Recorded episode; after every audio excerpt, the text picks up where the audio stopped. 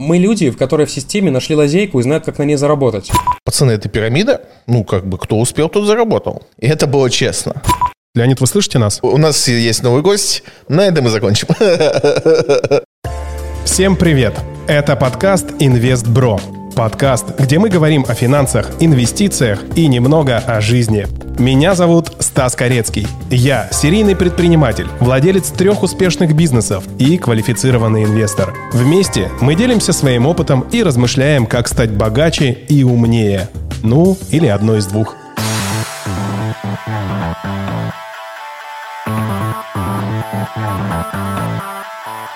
Всем привет! Это подкаст InvestBro, подкаст про финансы, инвестиции и все, что с ним связано. У нас уже 11 выпуск, мы преодолели самый главный барьер, 10 выпусков, говорят, до 20 даже, многие не доживают подкасты, но мы уверены, что до этой цифры мы дойдем. И сегодня у нас а, вообще необычный э, эфир, ну, во-первых, потому что мы с видео снимаем, во-вторых, э, потому что у нас э, гость, который к нам присоединился, он находится в нашей виртуальной студии вообще на другом континенте, человек, который находится на Бали. А, и тема этого подкаста перед тем, как я представлю гостя, почему можно и для кого-то нужно инвестировать э, в хайп-проекты. Напомню, что мы уже записали выпуск «Почему мы не инвестируем в хайп-проекты», и э, записывали мы выпуск э, с Александром Зимариным, а человек, который топит за инвестирование в индексы, и человек, который, наверное, сегодня будет на другой стороне нашего разговора. А я буду примерно посередине, потому что у меня очень много проектов, которые отчасти можно тоже называть хайпами. И, кстати говоря, опять же, перед тем, как я представлю гостя, а, мы определили, что для большинства людей на самом деле они не разбираются, что такое хайп, проекты или пирамиды. Все, что дает а, больше а, стандартного банковского вклада, большая часть людей причисляют каким-то непонятным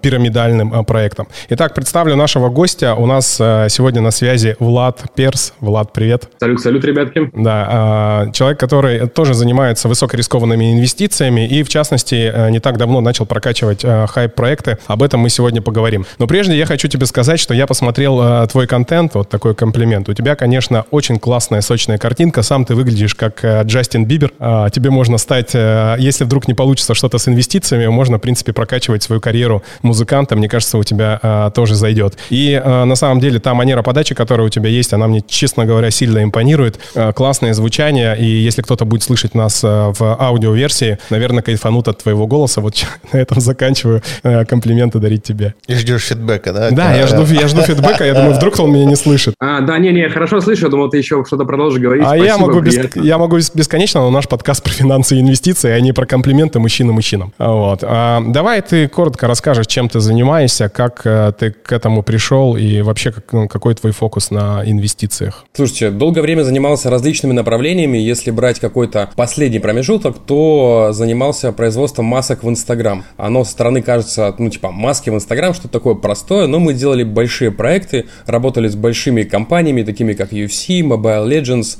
и поработали с большим количеством звезд, такими как там Бузова, Джиган, Гусейн, Давидыч. У нас были даже результаты, когда одна маска набрала за двое суток 96 миллионов просмотров, 96 миллионов человек в нее поиграли, и человеку принесла Гусейну 300 тысяч а, подписчиков новых, это буквально за два дня. Но зарабатывал я всегда там от 100 до 500 тысяч, и понял, что я просто чувак сам по себе ленивый, и понял, что если я работаю, у меня есть деньги, только перестаю работать, они перестают приходить. И понял, что нужно переходить в квадрат инвестиций, и начал изучать с разных сторон.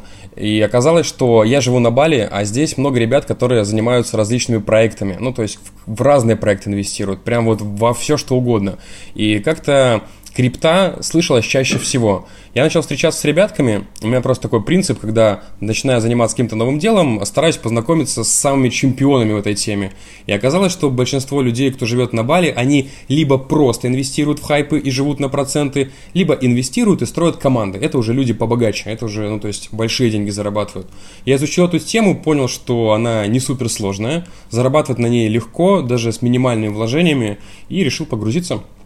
Знаешь, э, моя основная предъява хайп-проектам в том, что это ну, проекты, которые э, не несут никакой э, ценности. Но даже не так больше скажу о том, что ты как человек э, в них все равно деградируешь. Да, ты можешь сказать, что ты прокачиваешь свои коммуникативные навыки, они у тебя на достаточно высоком уровне, это слышно, но при этом конечная цель, она утопична, то есть там все равно есть определенный тупик, потому что если смотреть любые хайп-проекты, то в них есть прям конкретное начало, когда тебе нужно быстро заскочить, и конкретный конец, который непонятно, когда э, наступит, э, и это самое страшное. Вот и э, в этом основной момент, который я в том числе хотел вначале обсудить. Как ты вообще видишь? И давай быстро я уточню. Дело в том, что я вижу, что люди заходят в хай-проекты, но они говорят, я захожу, но никого туда не приглашаю. Но в том плане, что участвую, но участвую сам. Это моя личная ответственность, которая заканчивается на, на мне. Если я туда начинаю приглашать, то я себя чувствую некомфортно. А вот твое мнение, как все-таки у тебя обстоит? Слушай, давай вот как раз на твои два вопроса и отвечу по поводу того, что в хайпе нету как ты сказал, ну, если так обобщить какой-то души, идеи, для чего они существуют, то если отбросить все эти вот штуки, ради чего мы живем, чтобы помогать людям, чтобы делать какую-то миссию, каждый нас, из нас хочет жить хорошо и жить с достатком. И изначально это, вот есть такой чувак Дмитрий Портнягин, и его как-то спросили, что вот вы говорите, типа, хотите найти дело, все говорят, что нужно найти любимое дело и на нем зарабатывать. А если у меня нет любимого дела? И он говорит, что первоначально вам нужно просто найти тему, на которую вы можете заработать, схаслить себе баблишко, а потом занимайтесь любимым делом, рисуйте картины, путешествуйте по Бали. И вот для меня это способ, один из тех, на которых я могу хорошо заработать. А по поводу того, что ты говоришь а, вовремя зайти и вовремя выйти, это на самом деле мнение, потому что стратегия может быть разная. Если мы, допустим, раскладываем деньги в разные, в разные хай-проекты, то у нас есть определенные риски, но они э, уменьшаются за счет диверсификации. То есть какой-то проект закроется спустя несколько месяцев, а остальные покроют прибыль. Плюс хай-проекты строятся все на MLM-системе, когда мы собираем команду. Поэтому люди, которые давно в этой теме, они заходят с командами и зарабатывают не на том, что они инвестируют большое количество денег, а на том, что заходит их команда. Команда заносит деньги, и все под друг друга подстраиваются. Да, я прекрасно это понимаю. И в том, что команда, скорее всего, первая часть людей зарабатывает, а, втор... а остальные люди, а, тех, которых команда привлекает, все равно остаются у разбитого корыта. Тем более, что ну, ты действительно говоришь о том, что нужно там снимать деньги, периодически перекладывать в другие проекты. Но этому правилу, я уверен, следует очень малое количество людей. И сейчас я хочу задать, а, точнее, дать слово Саше, потому что у него есть очень много вопросов. Он, конечно, нас с тобой сегодня будет мочить. Давай. Ну, я отчасти с тобой не согласен в каком вопросе, что если мы в мир капитализма нагнем, там души, конечно, мы редко встретим, да, там на э, все разговоры про душу, они появляются, когда хочется кому-то больше денег. Э, и, как правило, в других случаях они не возникают. Но с чем я точно с тобой согласен, что любой хайп-проект, он не создает добавленную стоимость. Да? Вся его суть существования – это распределение денег между его участниками. Нет опции у хайп-проекта создать добавленную стоимость, то есть люди скинулись деньгами, эти деньги сделали какую-то работу, и у всех людей стало больше денег, это не так работает. Все хайп-проекты, они существуют э, в том, что все скинулись, те, кто повыше хапанул, все, кто сниже, понес убытки. Это, конечно, ближе к мошенничеству, и, в принципе, во всех странах мира это как мошенничество и определяется, и ну, в развитых странах точно. Тут ты должен договориться сам, сам с собой, да, то есть если тебя это устраивает, и ну, окей, если тебя это не устраивает, не окей. И вот у меня как раз вопрос больше к тому, что, ну, ты это понимаешь, что ты, как бы, твой заработок – это потеря другого человека. Нет. Это, это тебя не смущает? Это на самом деле взятие одного негативного момента и размазывание по всей истории. Например, вот вы... Ну, вот все прекрасно понимают, что хайп-проекты строятся для того, чтобы их основатели, во-первых, заработали, и на, них, на них хорошо зарабатывают те, кто строит большие команды. Но, возможно, там, например, взять автомобильную отрасль. Те, кто создают машины, они офигенно зарабатывают. Но вы можете взять пример человека, который угоняет машины и сказать, что вот смотрите, этот чувак угоняет, поэтому кто-то теряет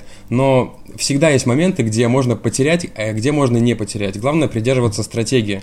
Если человек заходит глупый и он не понимает, как это сделать, он, скорее всего, потеряет свои деньги. Если человек заходит со стратегией, он понимает, как раскладывать деньги, либо как строить команду, он в любом случае зарабатывает. Тут все зависит от стратегии, поэтому, как говорится, можно взять а, этот самый молоток и забить гвоздь, а можно убить бабушку. Тут всегда палка двух концов. Я сейчас буду дожимать этот вопрос. Давай. Ты попался. Хорошо. Э, вот смотри, эм, условно говоря, мы предположим, что какой-то хайп-проект э, вошли люди со всего мира, вот все люди на свете, э, но они же не смогут заработать. Возможно, нет. Не, невозможно. Сам проект сам по себе, он, он не создает деньги. Соответственно, мой, мой тезис очень простой. Все заработки внутри хайпа – это потери других людей. По-другому не бывает. Да, отчасти, вот смотри, да. Э, классический, э, не отчасти, полностью, классический бизнес э, и классическое инвестирование, оно сосредоточено на чем? Что ты берешь деньги, берешь риск, что у тебя там не получится это. Создаешь какое-то дело, которое создает добавленную стоимость к продукту, там, ну, условно говоря, ты лезешь в землю, достаешь оттуда уголь, уголь продаешь людям. Ты, э, условно говоря, купив лопату, обеспечиваешь дополнительную стоимость к этой лопате, там, плюс своему труду. И те, кто инвестирует в тебя, они понимают, что делают, да, то есть они тебе купили лопату, у тебя не было ее, и они понимают, что ты будешь делать работу, это принесет денег, все в итоге останутся довольными, э, вот так образуются деньги. В хайпах такого нет от слова совсем, там деньги это, ну, все деньги – это чьи-то деньги. То есть сами по себе деньги не создают никакой продукт. И всегда хайп прикрывается каким-то продуктом. Ну, если мы возьмем там Финика, то они говорили, что они там на биржах торгуют. Если мы возьмем там Кэшбэк, я даже не помню, что они вообще, как они, как, а, они микрозаймы типа выдавали, да, там и так далее. То есть э, все хайп-проекты что-то рассказывают. Последний, там, мои маркетинг, вот у меня друзья туда влезли, э, он нам рассказывает, что он э, CPA э, маркетом, маркетингом занимается. Рекламу какую-то они продают там. Ну, они типа, нет, они типа по. То есть им нужны деньги для того, чтобы по CPA зарабатывать. Ну, конечно, у них доходность 30%, естественно. Я думаю, ребята никогда CPA не занимались и даже представления не имеют, сколько там можно заработать это всегда обман. То есть нету, ну, я согласен, есть хайп-проекты, типа последняя реквинация Мавроди, он честно сказал, пацаны, это пирамида, ну, как бы, кто успел, тот заработал. И это было честно. А, но если мы говорим там по самой громкие, это Финика, Кэшбери в России, да, то там людей обманывали, откровенно обманывали. Влад? Как ты к этому относишься? Слушай, вот скажи мне, а коронавирус убивает людей? Ну, это долгий вопрос. Он не, не там нет. Коронавирус сам, сам по себе никого не убивает, но он развивает нехорошие, нехорошие штуки вследствие коронавируса. Ну да. вот, представь. А есть человек, который нашел э, производство масок и поставляет эти маски большому количеству людей. Он заработал на этих масках и дал большому количеству людей безопасность, благодаря которым они могут не заболеть. Тут то же самое, если смотреть с позиции того, кто основатель компании, да, возможно, он дает кому-то заработать, а кому-то нет. Но человек такой, как я, который видит возможность, заходит туда, зарабатывает сам и строит команду, которая может заработать. Это как чувак, который продает маски. Он просто пользуется ситуацией. Мне кажется, если рассматривать со стороны не с этим, политики, а со стороны бизнеса, на котором можно заработать, мы как предприниматели всегда находим возможности и используем их по максимуму. Это одна из тех возможностей, которую я нашел и пользуюсь. Окей, я твою позицию понял, я с ней категорически не согласен, но давай дальше ехать. Как я говорю, я твою позицию понимаю, но не разделяю. Нет, я с ней не согласен, я не могу разделить. Она, она ошибочная, и там куча заблуждений, подмен понятий. Но это моя позиция. Да, мы, да, на самом деле мы тебя и пригласили как такого антагониста, да, человек, который свое мнение выскажет. Я же ровно посередине между тобой и, и Владом. Э, что я на самом деле хочу, возможно, тебе показать или просто обсудить с тобой. Дело в том, что, например, вот когда э, я э, смотрел на Финика, да, и слушая легенду Доронина, он что говорил? Что у него есть трейдеры, у него на форуме Форексе, в том числе на крипте, есть в том числе алгоритмические продукты, с помощью которых а, они зарабатывают там большие проценты и частью этой прибыли делятся с а, да, пользователями. это легенда. Это легенда, да. Но, и вот в чем у меня как раз а, был диссонанс, да. Но при этом я, когда подписался на него, в тот момент мои алгоритмические инструменты, в частности, у меня там есть роботы на крипте, которые зарабатывали тысячу процентов годовых в биткоине тысячу процентов годовых в биткоине. И как я сказал, что я в принципе, да, если будучи непорядочным человеком, мог создать какую-то компанию под названием Стасико а, и пылесосить деньги от своих знакомых. Но я при этом делать это не, не стал, потому что прекрасно понимал, что рано или поздно это закончится, да, и это, по сути дела, и закончилось, да, у нас мы там заработали, но при этом и потеряли какие-то деньги, но в итоге оказались в большом плюсе. Так вот, что я хочу э, сказать и какую там оборотную э, сторону медали показать. И ты сам сказал, что что у тебя пока еще нет какого-то дела, которое там тебе, приносит тебе драйв, удовольствие, счастье. Я про себя сейчас говорю, да, у меня на самом деле, а, почему мне понравилась алгоритмическая торговля? Ну, во-первых, потому что это высокорискованная, но высоком, да, высокодоходная торговля, но при этом мне нравилось и нравил, нравится что-то автоматизировать. У меня там есть умный дом, я пользуюсь какими-то средствами автоматизации на айфоне и так далее и тому подобное. Эта тема для меня близкая. Тем самым я удовлетворил себя с двух сторон. Я зашел в проекты, которые приносят высокие проценты, и я получаю удовольствие от этого, настраивая этих роботов и делясь информацией с теми людьми, которые хотят в этом э, участвовать. По большому счету, как мы говорили, это та, та же самая, э, для большей части людей, это те же самые хайпы, потому что многие люди, когда слышат те проценты, которые я говорил, я зарабатываю на роботах, они крутят у виска и говорят, что за развод. Но при этом я туда никого не тяну, и я тут самодостаточный, и, и все зависит только от меня. Мне не нужно там большое количество людей. И вот я, э, завершая этот монолог, хочу тебе и эту сторону медали показать, что можно зарабатывать достаточно большие деньги. Вот Саша мотает головой. Нет, нет. я мотаю не поэтому. Да. Смотри, ты надо разделить классическую схему Понци, да, которая, ну, понятно, которая, в чем суть пирамиды. Там нет продукта, это легенда. И когда у тебя есть, ты, условно говоря, сделал на своих роботах тысячу процентов и понес это в людей. То, что ты ошибся в своих расчетах, это второй вопрос. Ты никого не собирался обманывать. Схема Понци, она очень понятна. Она наполняется деньгами людей. Там нет продукта, он там не нужен. Ты про хайп. Конечно. Угу. Ну, то есть, я понимаю. это я вообще потому, что можно зарабатывать точно такие же деньги, а, не гарантируя людям, а, там, чем пирамида да, отличается от тех проектов, которые мы используем. Мы не даем никаких гарантий. Мы не, мы да не... ты можешь давать гарантии? Я не хочу этого делать. Это второй вопрос. Да, и самое главное, да, например, а, что я говорю всем сейчас своим партнерам, чем мы отличаемся мы от хайпов, да, мы не просим никуда перечислять деньги. То есть деньги находятся на твоих кошельках, у брокеров, э, у, на на бирже, в, ну, например, на Binance, да, или на какой-то еще другой. Ну, кор- короче, я сейчас не топлю за то, что мы такие крутые и идите нет. к нам, вообще нет. Подожди, давайте делим тогда. Давай. Семена от плевен, хорошо? Да. Смотри, если ты возьмешь любой биотех сейчас, современный, ну, это по всем параметрам будет э, пирамида. Там нет ничего. Там сидит 4 человека, там, условно говоря, компания стоит 100, у компании денег 100 миллионов, ее целью 2 миллиарда. Ну, там нету денег, она тратит уже 5 лет подряд и разрабатывает какую-то формулу, которая, возможно, невозможна. То есть, вот если мы сейчас биотехнические компании возьмем, 99% из них не добьются ничего. Но это не пирамида. Хотя люди в это несут огромные деньги. Пирамида или хайп, она закладывает в сути своей одну простую идею, что она зарабатывает деньги на новых э, участниках. Э, биотех, он пытается разработать какую-то историю, которая принесет миллионы и обогатит всех тех, кто в это вложился. Вот и вся разница. Ну, понимаю, это и моя основная, скажем так, претензия пирамидам, да, Влад, извини, сейчас тебе дадим слово. И я говорю, что есть другие продукты, ну, например, биотех, ну, например, еще какие-то высокорискованные а продукты. это все просто, ну, они, это не пирамиды. Как ты с них, их туда отнес к ним? Кого? Все остальное. Ну да, это не пирамида, но с другой стороны, опять же, мы говорим, что для большей части людей... Это да. Да, они классифицируются как пирамиды. Так вот, я и говорю, что можно зарабатывать такие же или даже, может быть, большие деньги, при этом а, быть честным перед самим собой, перед э, тем, кто за тобой идет, развивать команды, развивать э, коммуникативные навыки и быть в каком-то кайфе, не знаю, найти вот э, такое направление, которое тебе принесет удовольствие. Вот что я хотел сказать. Влад. Не знаю, что вам сказать об этом. В итоге какой, какой вопрос мы Владу-то хотим задать? Think about it. Подумай об этом. Мы его хотим переубить. Не, нет, я сейчас высказываю свое мнение, ты высказываешь свое мнение, и у Влада оно тоже есть. Мы сейчас не пытаемся кого-то переубедить, мы просто э, даже не пытаемся договориться. Давай по-другому пойдем. У меня простой вопрос. Влад, какой у тебя сейчас доход по пирамидам, ну, то есть по хайп-проектам? Какой у тебя среднегодовой доход на вложение? Я только полтора месяца этой темой занимаюсь, и у меня заработал что-то около 120 тысяч рублей. А капитал был изначально вложен? Чуть меньше тысячи долларов. Меньше, чуть меньше 70 тысяч. То есть где-то 60 закинул, 120 вынял. Это полтора месяца. Это при условии того, что ты там не выстраиваешь команды? Нет, уже выстраиваю команду. Это с привлечением команды.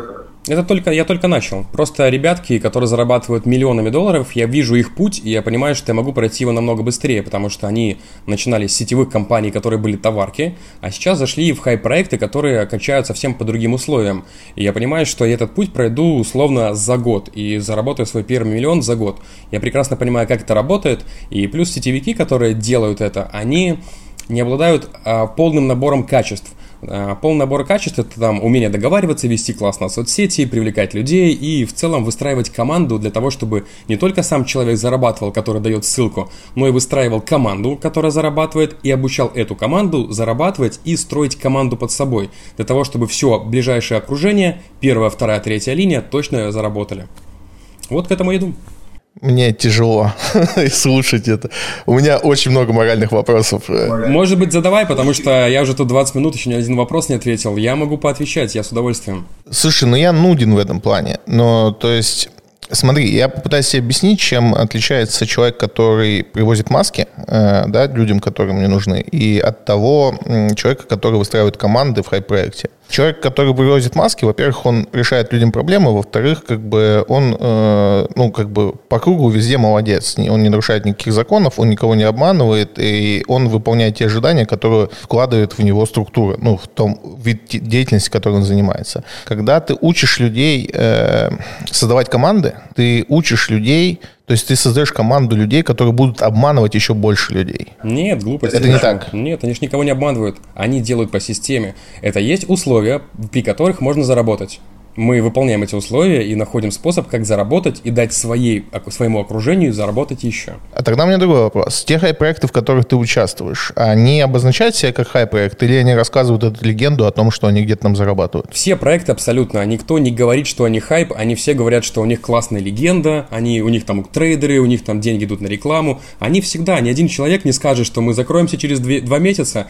несите нам бабосики. Ну, хрен кто понесет. Они всегда создают интересную легенду, благодаря которой многие люди несут там год-два туда деньги, и потом, конечно же, закрываются. Это нормально. Такие условия. И люди, которые зарабатывают на этом годами, они принимают эти условия, двигаются по правилам и зарабатывают. Можно я подскажу, потом ты? Так понятно, что вот э, та, та команда и те люди, которые вообще в теме, они двигаются по этим условиям. Э, и они понимают, что это хайп, э, проекты. И они понимают, что нужно делать, последовательность действий. Пораньше зайти, диверсифицироваться, не складывать все яйца в одну корзину, это одно и то же. И там периодически фиксировать свою прибыль, раскладывать на другие.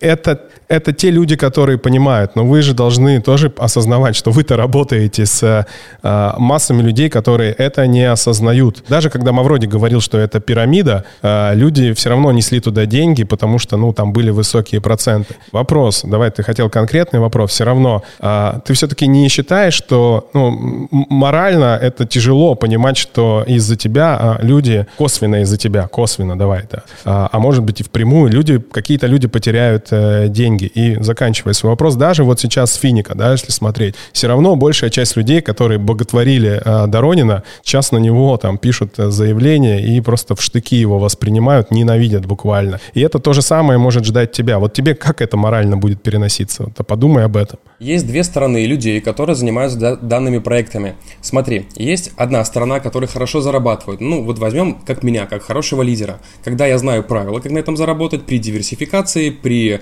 построении команды, при обучении команды, я зарабатываю, моя команда зарабатывает, люди, которые заходят под них, зарабатывают. Но есть другие люди, которые выходят на YouTube и говорят, смотри, ты приходишь в банк, берешь кредит и заносишь в хайп. Это те люди, которые максимально стараются заработать только себе, а не топят ради команды. И да, конечно же, те люди, которых они привлекают, теряют деньги. Это то же самое, как сказать про автомобильную отрасль, что вот вы катаетесь на машинке, вы, все, классно, автомобильная отрасль классно, вы научили кататься своих детей, они тоже катаются, все великолепно. Но есть чувак, который взял, затюнил тачку, поставил туда движок, который не может там просто стоять физически, начинает кататься и тюнит других людей. Делает, например, чип-тюнинг. Вот есть чип-тюнинг, от которого взлетают, просто взрываются двигатели.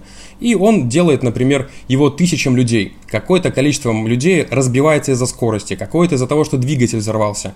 И вот вы говорите про отрасль хайпов, катастроф, как, так как будто бы все теряют. Это как сказать про автомобильную отрасль, что все машины взрываются и все люди разбиваются. Нет, это неправда. Просто мы берем какой-то конкретный участок бизнеса и находим лазейку, как на нем заработать. Некоторые зарабатывают, но, конечно же, есть и плохие люди, которые могут не заработать. Так бывает всегда. Слушайте, а есть реально какая-то статистика, сколько людей теряют деньги в э, процентном соотношении? Конечно. Примерно сколько? Есть 90. Такие? То есть примерно 10% зарабатывают? Да. Ну вот, да, если бы была такая статистика, что 90% людей разбиваются на автомобилях, то, наверное, автомобильная отрасль уже бы не существовала как класс. Ну, да, вот. и, и тому есть куча подтверждений. У нас а, был такой замечательный проект, как сверхзвуковые самолеты, и у нас было три проекта, два проекта, Конкор и Ту 170 вроде в России, да, и оба эти проекта свернули именно из-за того, что произошло два, три больших крушения, в которых, и, и когда мы пересчитали эти три крушения на количество полетов, мы поняли, что это недостаточная безопасность, и отменили эти проекты. Конечно, да, если бы у нас было 90% смертей от чего-то, этого бы не существовало, либо мы с этим бесконечно долго боролись. Ну, или как авиаотрасль, как дирижабли, да, как класс тоже вымерли, потому что вот Цепелин... А, ну, там больше причин, да, ну, в целом, да. Влад, ну, опять же, конкретный вопрос, я понимаю, что ты хочешь конкретный вопрос. Как э, ты все-таки на этот вопрос ответишь? 90% людей в хайп-проектах э, теряют деньги. Ты об этом думал? Мне, мне без разницы, пусть, пусть, пусть теряют. Я же никак к этому не причастен. Каждый живет ради себя. Вот у меня, допустим, есть главная миссия жизни, это прожить максимальное количество времени, чувствуя себя счастливым. И я себя чувствую счастливым, когда я живу на Бали, когда у меня большое количество денег, когда мое окружение зарабатывает и чувствует себя счастливым. Моя отрасль позволяет себя чувствовать счастливым и видеть других окружающих счастливыми. Если в каком-то другом конце какой-то человек или даже тысячи людей не зарабатывают или теряют деньги, мне абсолютно плевать потому что и на машинах разбиваются, и на самолетах разбиваются. Если об этом думать, можно бесконечно долго загоняться. Я, ну, как бы, как бы кто ни говорил за отопление, за то, чтобы все вокруг были счастливыми, я думаю только о себе. Каждый изначально думает только о себе и о своем окружении. Я чувствую себя абсолютно счастливым. Я вижу людей, которые в этой отрасли, они счастливые сетевики, которые летают по миру, открывают компании, строят команды. Это прям идеальная жизнь для человека, который, вот как я. Я ленивый чувак, я не способен, действительно не способен построить большой бизнес. Но я понимаю, что при небольших вложениях в своих физических я могу построить типа большую команду и зарабатывать на этом в долгосрок. Я понял, что эта система работает и залез сюда. Я делаю свою жизнь счастливее. И если где-то кто-то из-за того, что эта компания в целом а, не дала заработать, станет несчастливой, мне плевать, я о нем не знаю. Я думаю, что на самом деле нет ни одного случая, когда люди работали ради денег, ну только в долгосрок и впоследствии были счастливыми. То есть в краткосроке эта история может работать. Но я через это сам проходил. Потому что когда ты работаешь ради денег, и у тебя действительно нет какого-то драйвера, который прям, от которого ты кайфуешь, а, рано или поздно ты перегораешь. Ну, опять же, не хочу никого переубедить. Влад, сейчас вопрос тоже конкретный. Это прозвучит как эйджизм, да, не, не, не, немножко, но не совсем так. Я просто действительно хочу узнать, сколько тебе лет? 27. Знаешь, есть такая присказка, не спрашивай у миллиардера, как он заработал свой первый миллион. Потому что, как правило, э, ну, там ничего хорошего. Э, я, с одной стороны, конечно, ну, понимаю э, подход Влада к, и мысль Влада, она мне понятна, и там можно поковырять разные истории, да, можно поковырять, как BMW стала BMW. Э, как, Тоже ничего хорошего. Ничего там. хорошего, да. Volkswagen или Hugo Boss, и там еще, или IBM который первые компьютеры свои поставлял для учета э, заключенных в концлагерях. То есть там много интересного. И я говорю, там лучше не интересоваться, как люди заработали свой первый миллион, потому что это, как правило, да. Но, конечно, ну, как я могу только повториться, я, не, конечно, не могу разделить такой подход к э, заработку и никогда не смогу разделить. Я не пытаюсь быть хорошим в этом плане, но я бы не уснул. Вот, ну, типа, я тебе реально говорю, если бы я понимал, что есть какой-то человек, которого я там кинул на 10 тысяч рублей, ну, типа он рассчит, ну, как-то я ему пообещал и не отдал эти деньги, я бы, ну, плохо спал. И, конечно, я немножко завидую, что э, Влад так может. Я, честно, бы не смог. У каждого свои подходы, да. у каждого свои моральные принципы. Мы вообще никого не обсуждаем. Мы еще раз здесь собрались для того, чтобы не, поговорить. Не, случае. Да, и выслушать мнение каждого в этой студии, хоть она и частично виртуальная. Я даже не знаю, вот мы 30 минут э, записываем этот эфир, и... Слушай, я сейчас, можно, у меня вопрос уже такой, типа, ну, я принял для себя, что мы как бы выше морали сейчас и туда не лезем, э, потому что у меня там, конечно, безумство каких-то вопросов и споров. У меня вопрос простой. Я так понимаю, что распределение — это сейчас единственный способ э, контролировать риски, да, в этой схеме? Нет, можно, есть два, две стороны, на которых можно зарабатывать. Вот тут одна часть людей зарабатывает только на инвестициях. Они, допустим, вкладывают условно там в 10 проектов, если там один через 3 месяца закрылся, а остаточная прибыль с других проектов покрыла эти расходы, покрыла эти убытки, и они вкладываются в другие. И они живут тут только на инвестициях. Другая сторона – это построение команды, потому что построение команды позволяет себе зарабатывать не только с собственных инвестиций. Можно, господи, вложить 50 долларов, построить огромную структуру и зарабатывать десятки тысяч долларов, не вкладывая деньги. То есть э, риски можно уменьшить благодаря построению команды. Ну и, соответственно, команда переходит из хайпа в хайп. А, да, да изначально потратится большое количество времени для того, чтобы построить свою первую линию, это построить свое окружение. Второе количество времени тратится на то, чтобы эти люди стали тоже экспертами, и они начали строить свою команду. И дальше уже по цепочке они начинают строить огромную команду в глубину. И после этого ты уже остаешься с огромной командой, и когда появляется новый проект, и ты переходишь в новый проект, перетягиваешь своих лидеров, а они уже по цепочке всю команду, и все по цепочке зарабатывают. Из, из проекта, да-да-да, из проекта в проект они все зарабатывают. У меня такой еще вопрос. Э, в этой схеме люди не пытаются выпасть из команды. Объясню мой э, вопрос. Есть э, исследование, которым я задавался, и есть огромная часть людей, которые, знаешь, не реагируют на реферальные ссылки. Ситуация такая, что типа Смотри, реферальная ссылка, да, когда ты слешь реферальную ссылку, для человека, который по ней перейдет, там, он заработает тебе там условно какой-то процент, чего-то еще, не так важно. Но человека все равно, типа, нет, я вот не перейду по твоей реферальной ссылке, зайду напрямую их хост. Таких, таких людей много, есть целые исследования, почему люди так вот подходят. Меня, собственно, кладу вопрос. Не, не бывает ли такой истории в команде, когда, ну, как бы я понимаю, в чем суть команды, и как люди в ней выстраиваются, и почему не пытаются там выше лезть, э, но не бывает ли, что они от, там отцепляются, условно, над командой и строить свои структуры просто потому что, чтобы быть выше. Да, да, делают. Но смотри, э, отцепиться от команды – это очень странный вопрос, потому что тебя пригласили, ты зарегистрировался, зарегистрировался по ссылке, проинвестировал Я свои имею денежки. В виду при переходе, при переходе из хайпа в хайп. А, да, без проблем. Это зависит от силы лидера. То есть есть люди, которые дают ссылку. Вот изначально я вот такой был, потому что я начал просто записывать YouTube канал, рассказывать о проектах и делиться ссылкой. То есть я был не лидер, я был просто чувак, который делится ссылкой. Да, это не лидерство, от такого лидера толку никакого. Но потом я понял стратегию, что для того, чтобы люди росли в твоей команде и дальше доверяли тебе и подключались, нужно быть лидером.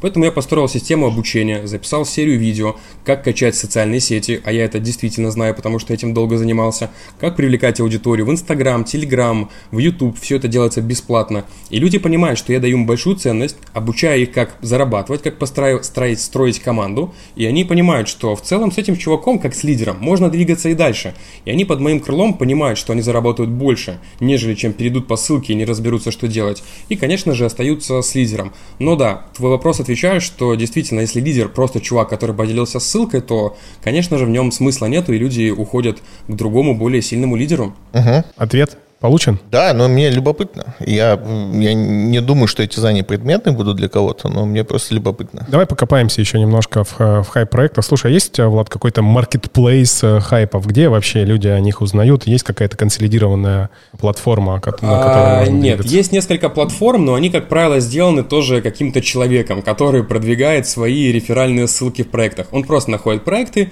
и раз, размещает их. Как правило, все проекты находятся на стадии, ну, условно, проект хочет запуститься, например, 1 сентября.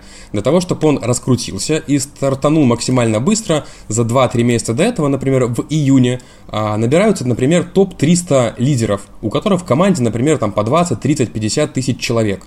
Этих лидеров созывают в какой-то там, не знаю, условно в Дубае, это прям излюбленное место, потому что выглядит дорого-богато, им рассказывают о проекте, а эти люди понимают, что проект перспективный, эффективный, они узнают, э, какую доходность дают, какую процентную ставку они получают за привлечение людей по реферальной системе, и рассказывают своим лидерам. Условно 300 лидеров, у каждого в команде там по 20 тысяч человек, они рассказывают своей команде первой линии, первая линия начинает рассказывать второй, и так по цепочке передается. В этом и суть э, MLM. Для того, чтобы привлечь огромное количество людей, не тратятся огромные ресурсы, чтобы прям рекламу какую-то давать. Достаточно просто включить маленькую цепочку людей, они передадут по цепочкам, и миллионы людей включаются в игру.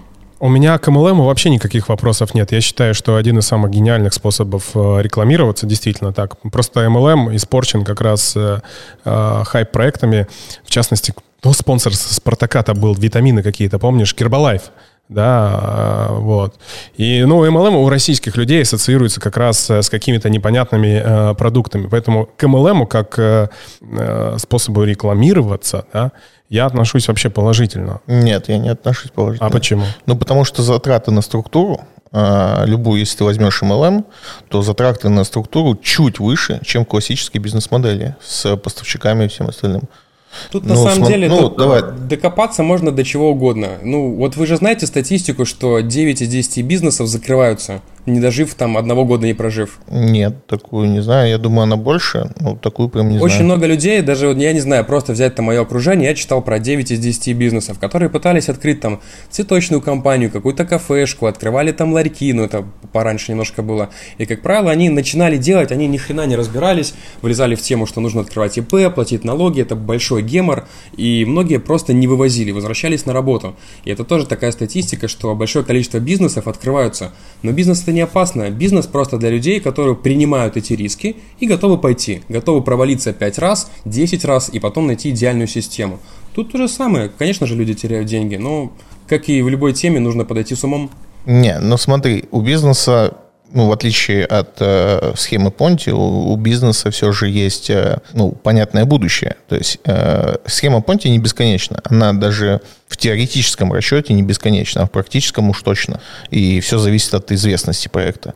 А бизнес, он бесконечен. То есть, если ты однажды открыл удачно... Э, Я, у меня было больше 10 направлений, и все рано или поздно заканчивались. И это был классический бизнес. Нет, нет, нет. Ну, смотри, то, что у тебя не получилось, это не значит, что это не работает. Да, но я говорю о том, что большое количество закрывается, конечно же. То же самое, как и здесь, что люди теряют. Я не знаю, я не знаю такую статистику. У нас есть э, статистика в России по закрытию ИП там и ООО, но это к бизнесу мало относится. Потому что если надо смотреть корреляцию, сколько у нас перерегистрировались из ИП в самозанятых, там, ну, там много чего надо смотреть. Я не спорю, что это закрывается 9, я просто думаю, что больше. То есть я думаю, что из, если мы посчитаем, сколько бизнесов стартует, сколько закрывается, я думаю, э, каждые 19 из 20 закрываются, то есть в таких каких-то цифрах, то есть их больше закрывается. Сегодня, чтобы открыть бизнес, там ничего не надо сделать, там э, вообще ничего. Это, сейчас даже это бессмысленно считать. Э, вопрос не в этом, что если ты открыл бизнес, и он у тебя получился, ты, во-первых, даешь рабочие места, ты поддержишь экономику, в том числе местности, где ты это сделал, страны и так далее.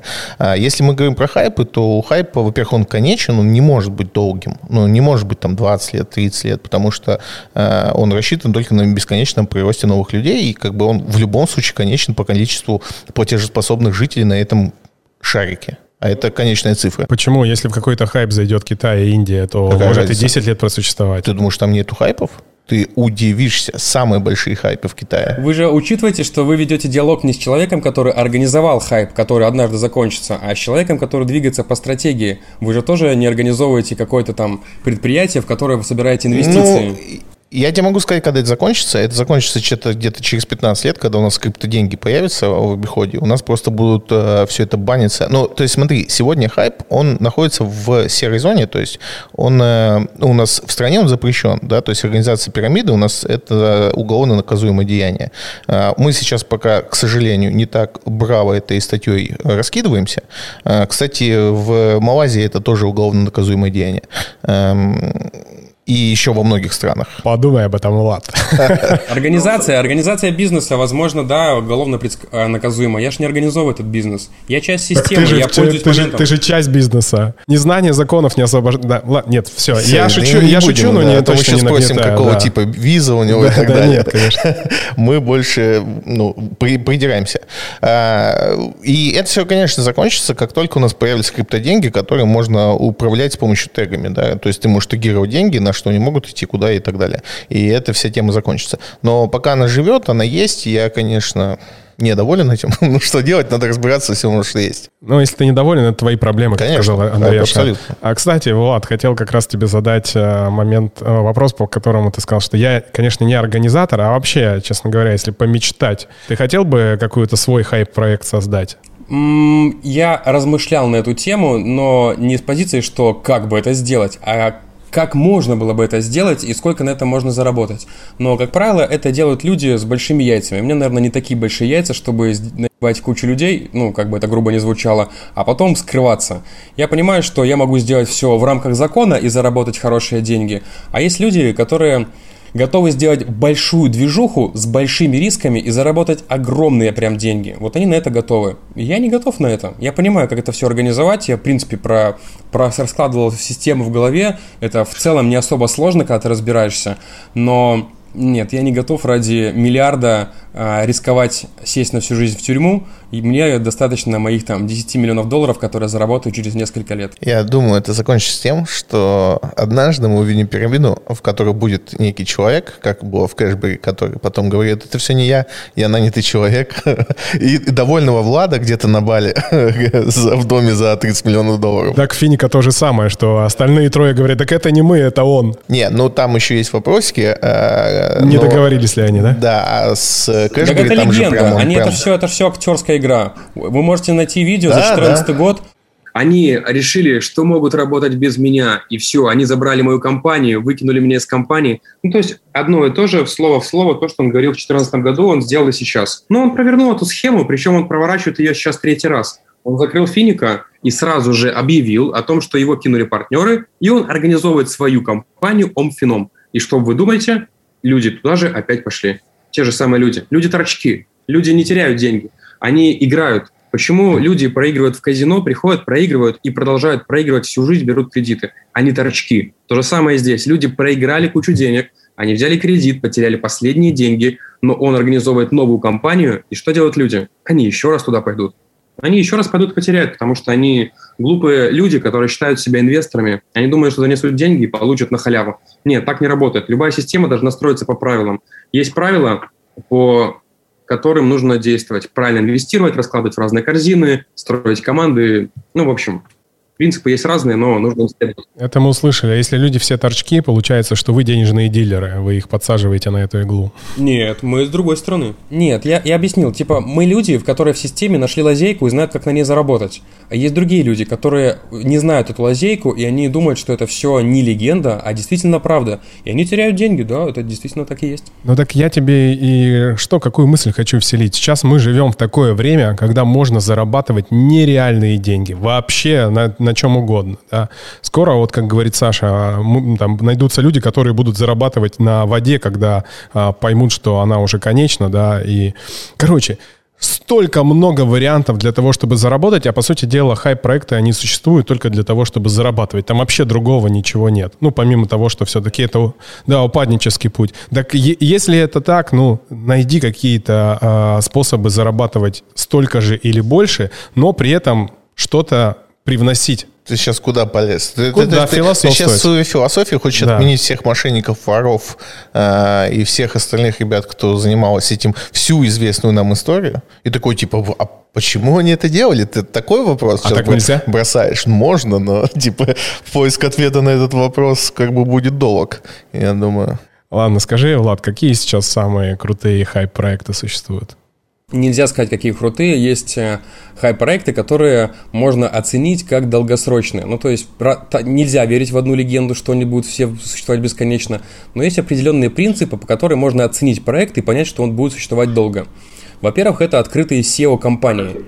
Как правило, э, компании создаются таким образом, что там непонятно, кто за этим стоит, что за команда. Если человек, SEO, а, организатор компании, он публичная личность, это один из звоночков для того, чтобы понять, что компания просуществует какое-то количество лет. Второе – это э, как качают проект – Большинство проектов появляются, кто-то где-то тебе подсказывает, но ты не понимаешь, где он, как он. Но есть проекты, которые ты видишь, вот даже тот же Финика, он качал, он действительно крутой проект, на котором много людей заработало, хоть и много потеряло. Они круто качали, они открывались в разных городах, куча офисов, куча движухи, люди ходили с флагами, ездили в разные кемпы, в Дубай, там всякие страны. Это один из показателей того, что проект хороший. Плюс проекты, допустим, нужно оценивать по старту. Если проект существует уже год, то, как правило, он ну, лучше туда не заходить, лучше найти что-нибудь свеженькое. Если проект только, только стартанул, нет хайпов, которые классно организовались, они бы не просуществовали хотя бы полгода. То есть мы заходим там на самом старте, в первый месяц, мы окупаем, даже если просто инвесторы, в несколько месяцев свои деньги и зарабатываем x2, x3 за какое-то количество времени. То есть в любом случае есть такие вот правила, по которым можно оценить. А какой конкретный хороший, какой нехороший, сказать нельзя. Есть только принципы, принципы на твой которыми взгляд, можно руководствоваться при инвестировании. Да, э, эти принципы абсолютно понятны тем людям, которые понимают, что такое хайпы и как э, их примерно оценить. А, ну, ладно, тебе так задам вопрос. Вот ты говорил, что э, многие хай-проекты стартуют со сбора лидеров в Дубае. И один из проектов, который стартанул совсем недавно, куда приглашали Моргенштерна а, и Нурлан Сабуров, по-моему, туда ездил. Aircoin называется, не помню. Нет? Как, как он называется? Видели этот про Aircoin? Да, по-моему, Aircoin, я, я в него не заходил. Почему? Слушайте, ну есть огромное количество проектов, и если идти со стороны инвестора, то можно было бы зайти и в него, потому что если его так качали, если пригласили известных людей, то, как, как правило, он какое-то время точно просуществует, как минимум полгода. И если бы я двигался по позиции инвестора, ну там условно у меня там, допустим, 10 тысяч долларов, и я хочу на этом зарабатывать как инвестор, и я по 1000 долларов раскладываю в 10 проектов, то да, я бы в этот проект заинвестировал. Но моя стратегия сейчас заключается в том, чтобы стать сильным лидером, построить команду, под которой еще команда, и то есть там условно 10 линий, которые зарабатывают. Моя стратегия такова, чтобы быть большой командой и заходить уже не на 10 тысяч долларов, а заходить на командные миллион долларов, с которых я захожу, зарабатываю свои 50 тысяч и перехожу в новый проект. Ну, то есть немножко другая стратегия. Да, твоя стратегия понятна. Вот ты говоришь, что многие проекты полгода не проживают, но, насколько я понимаю, правильно я понимаю, сейчас к вам двоим вопрос, что чем меньше дает проект гарантированной доходности, тем, как правило, он больше может просуществовать. И вот вам пример.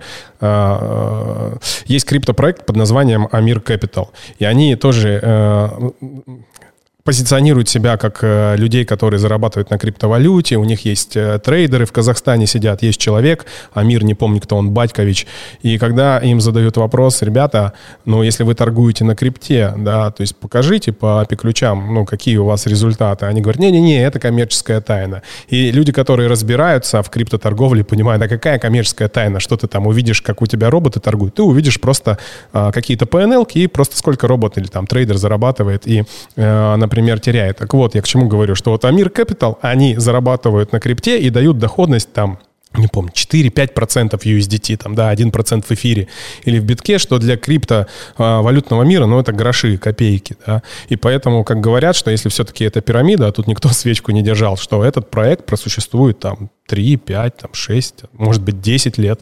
Нет, но если мы возьмем классическую экономику, классической там, схемы Понса, то там вообще не в этом проблема. То есть ты можешь обещать сколько угодно. Ты, у тебя куча поводов не сдерживать свои обещания.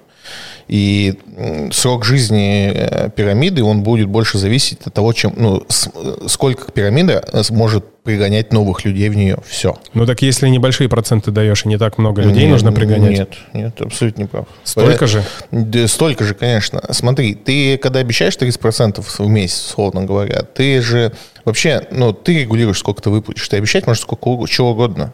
Но сколько ты будешь выплачивать, это вообще дело там лидера и, ну, того человека, кто это организовал. И, условно говоря, там, ну, первые, почему, на чем основана в том числе Влада стратегия, да, то, что заходя рано, ты попадаешь в ту волну, которым еще выплачивают, чтобы они орали, что все работает. Иначе люди не придут. То есть у тебя должны быть в любой пирамиде люди, которые говорят, что я на этом заработал, и быть искренне в этот момент. Если у тебя таких людей нет, тебе никто не придет. Сколько этим людей выплачивать, вообще без разницы. Я, у меня математически не складывается. Одно дело платить 30% в месяц, другое платить 4% в месяц. Нет, так смысл вообще... Смотри, вот если ты возьмешь структуру платежей вообще, в принципе, она сейчас во всех пирамидах будет выглядеть так, что все деньги, которые заходят, там до головы долетает, ну, типа не самый большой процент. Они вот тут процент, тут процент, тут процент, тут процент, тут процент на разных уровнях распределился. И твоя задача, чтобы у тебя первые там три уровня больше много получали. Почему? Потому что тогда они будут заинтересованы привлекать новых людей.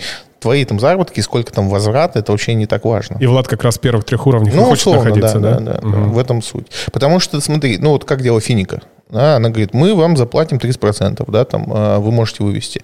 Но как эта схема работает внутри? У человека, вот занес человек миллион, ты знаешь его баланс. И ты ему начисляешь, там, если миллион триста, два миллиона пятьсот, ты ему любую цифру там рисуешь. Дальше человек хочет вывести.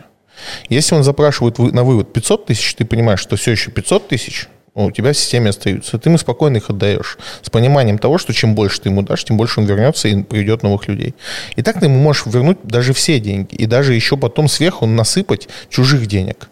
Но в какой-то момент ты начинаешь запускать э, скам, собственно, и в этот момент ты под разными предлогами не выводишь те деньги, которые ты обещал. И все. То есть у тебя образуется прослойка людей, которые зарабатывают, но не выводят деньги в этот момент.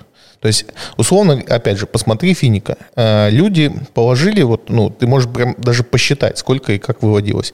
Люди кладут там миллион, им дают вернуть 150 тысяч под разными соусами. То купите токены, переведите их туда, сейчас задержка по выплатам, сейчас мы переходим на новую систему, на новую платформу, счет внутри системы у тебя разгоняется, у тебя уже там 5 миллионов, но по факту все, что ты вернул, это там 5% от твоих вложений.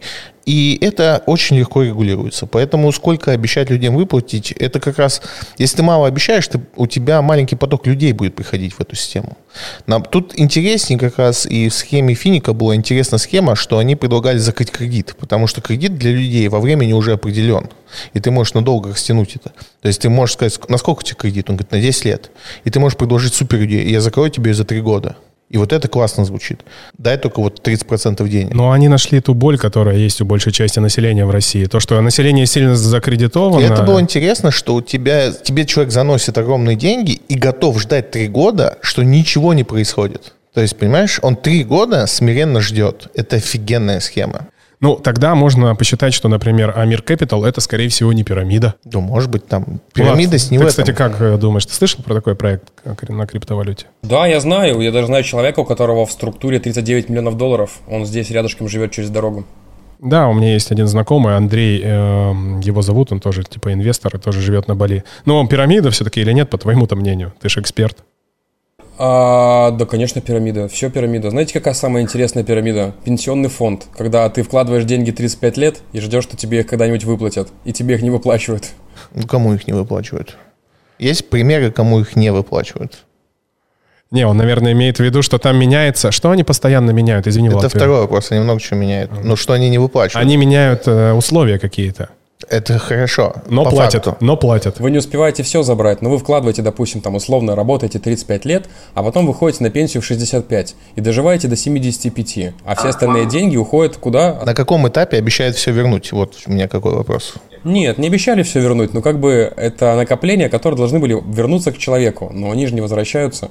Это самая гениальная пирамида. Не, не, не. Ну, come on. Это опять подмена понятий. Э, Пенсионный фонд России, в том числе, э, никому ничего не обещает. Он вам обещает, что когда вы выйдете на пенсию, э, а это у нас э, государство определяет, что такое пенсионный фонд, о, пенсионный возраст. И только оно имеет такое право. Никто другой не имеет такого права.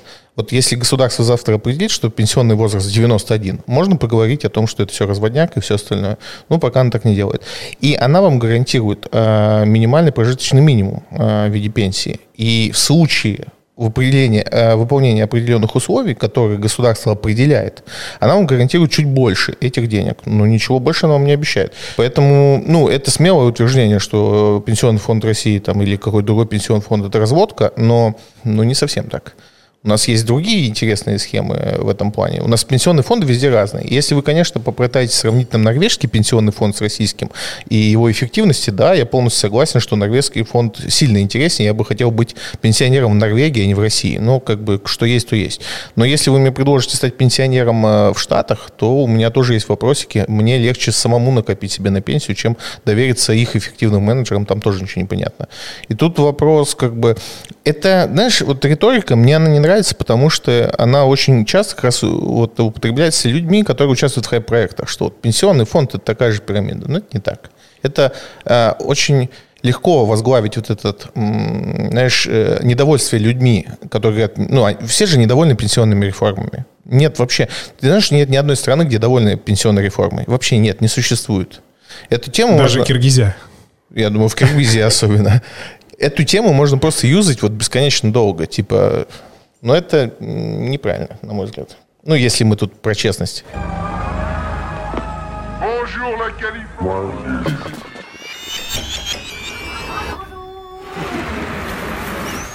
Давайте так, у нас сейчас есть гость, который присоединился к нам э, к Zoom-эфиру, и он задаст вопрос, но прежде всего мы же начали с того, что как на что посмотреть. И многие люди вообще не различают, где реальная пирамида, а где не пирамида. Поэтому, ну, действительно, в каком-то смысле – давай так, э, наверное, я вот так думаю, пенсионный фонд неважно, какой-то страны, а не будем про Россию конкретно говорить, это тоже для кого-то будет выглядеть как пирамидос, но по факту может быть им не являться. У нас есть определение пирамиды. Если вы хотите его переназначить... Определение пирамиды – это то, что, значит, э, тебе дают какие-то гарантии, что нет, она конечна? Нет, нет а у нас что? есть схема Понца. Это человек, который придумал суть пирамиды, суть этой, вот этой денежной структуры, почему мы ее называем пирамида, он ее первый провернул, и так она называется. Это структура, в которой люди зарабатывают на том, что новые вкладчики приносят деньги – вот это определение пирамиды. Дальше мы часто используем признаки пирамиды. Как определить? Это, это компания, которая вам предлагает свои заработать деньги, вложить деньги. Эта компания работает по принципу Понси или это какая-то там, ну, действительно в ней есть какая-то структура, которая делает э, прибыль там в виде добавочной стоимости капитала. Ну хорошо, если предположить, что в какой-то условной стране начнется бойкот, люди э, будут недовольны пенсионным фондом да. и прекратят приносить туда деньги. Ну и что? Ведь многие говорят, что ведь, а, по-моему, даже Мавроди говорил, ведь банки — это те же самые пирамиды. Вы попробуйте сейчас у, а, а, у условного Сбербанка пойти и, там, не знаю, 30% вкладчиков э, снять деньги, эта Ничего система не произойдет. Рухнет. Это обман это обман, ничего не произойдет.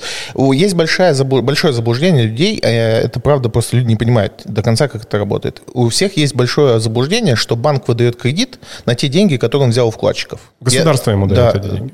Да, но почему все думают, что типа если все придут за деньгами в банк, у него не кончится? Нет, там будет задержка ну, он не держит кэш в таком количестве, если все придут. Но никакой проблемы с ликвидностью по выдаче этих денег у него не возникнет. Он их берет в Центральном банке России. Центральный банк России их может напечатать в любом количестве. Поэтому нет, это невозможно. У нас первый интерактивный подкаст в мире. Ладно, в России. Саша так не думает. У нас э, гость Леонид, э, его зовут. Леонид, вы слышите нас? У нас есть новый, у нас есть новый гость. На этом мы закончим.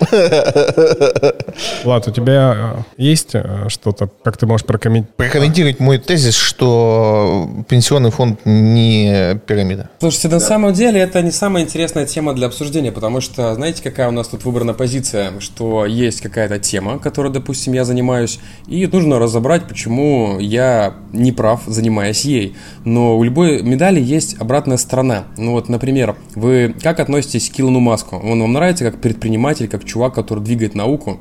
И вот в любого спросите, и многие скажут, Илон Маск крутой чувак. Но благодаря нему, например, потеряли деньги миллионы пользователей, если не миллиарды, когда он своими твитами просто обрушил а, стоимость определенных криптовалют.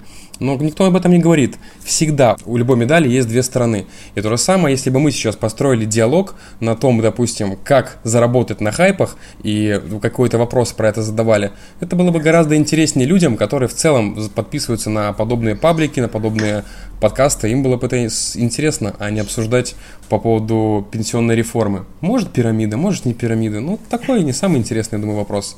Смотри, готов с тобой опять тут возражать тем. Касаемо Иона Маска. Ну, во-первых, что никто это не обсуждает, это не так. Э, и он пишет в Твиттер только под э, наблюдением юристов, именно по этим причинам.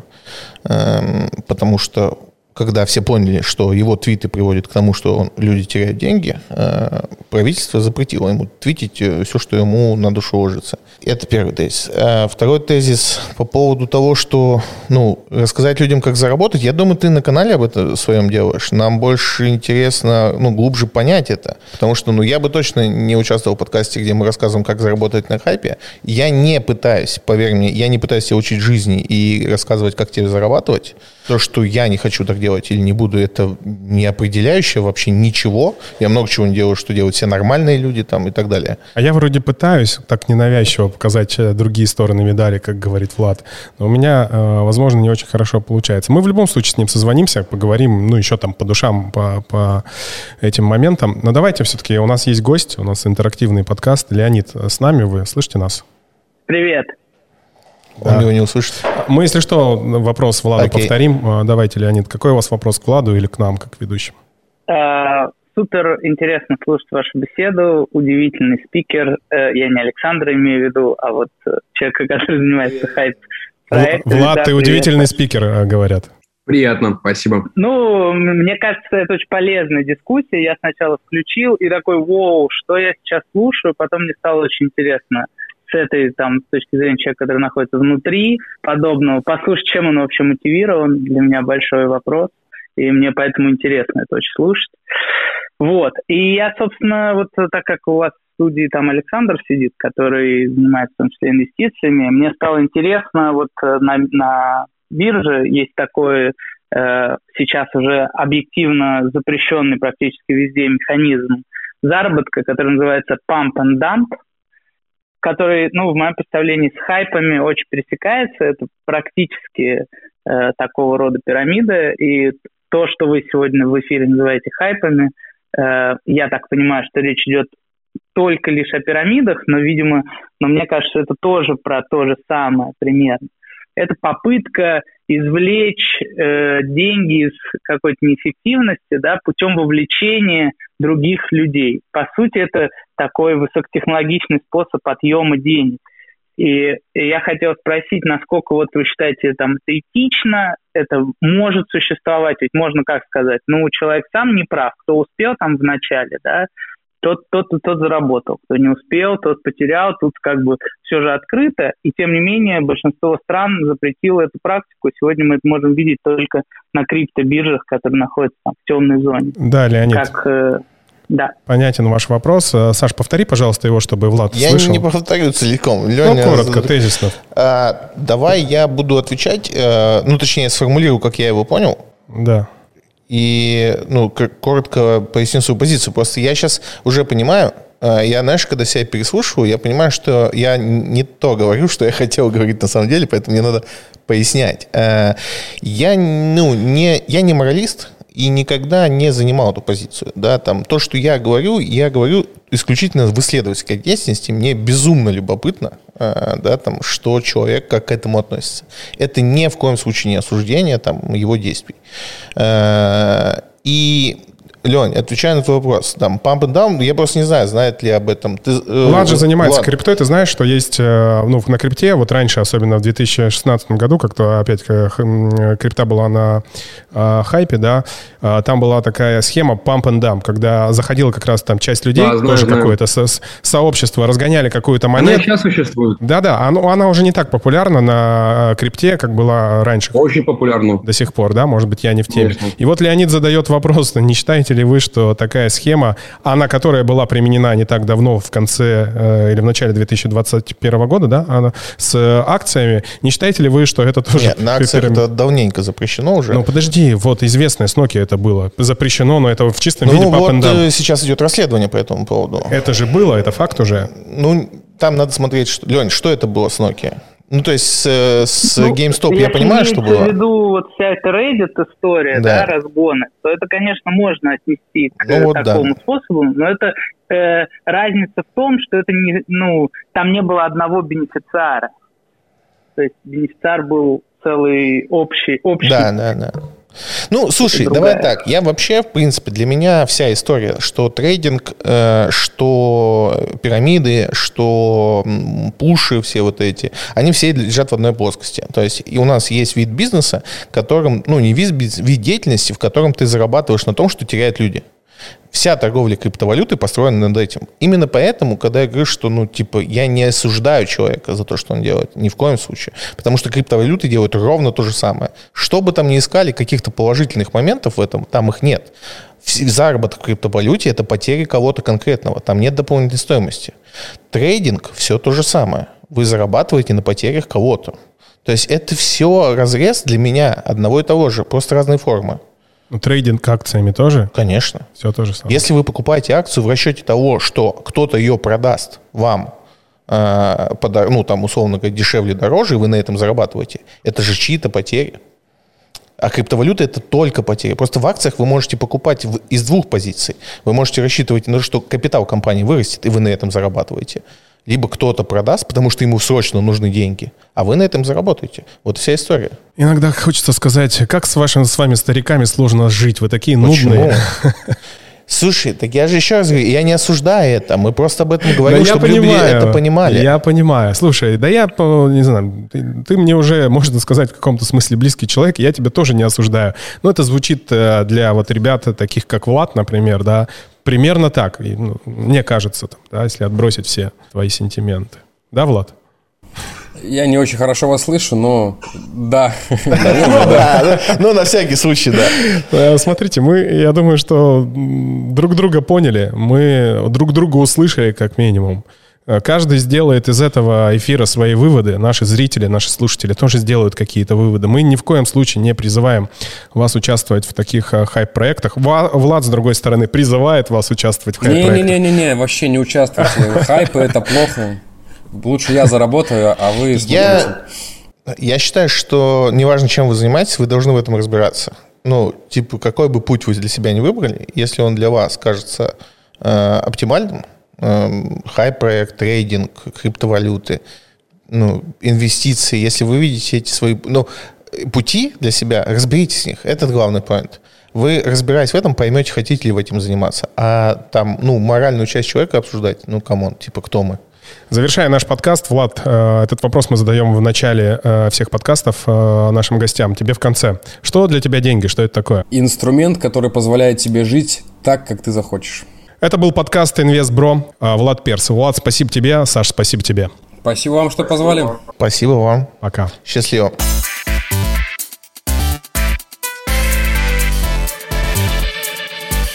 Спасибо, что дослушали этот подкаст до конца. Подписывайтесь на нас э, в своих любимых подкаст-агрегаторах. А также мы будем крайне благодарны, если у вас найдется несколько минут, и вы поставите нам свою оценку. Мы, конечно же, надеемся на максимальную 5 звезд в Apple Podcast. Это позволит нам э, понять, что нам нужно делать по-другому, или наоборот понять, что все мы делаем правильно и вам все нравится, и послужит неким мотивирующим фактором для того, чтобы записывать новые выпуски. А также подписывайтесь на нас в социальных сетях. Ссылки мы оставим в описании к этому подкасту.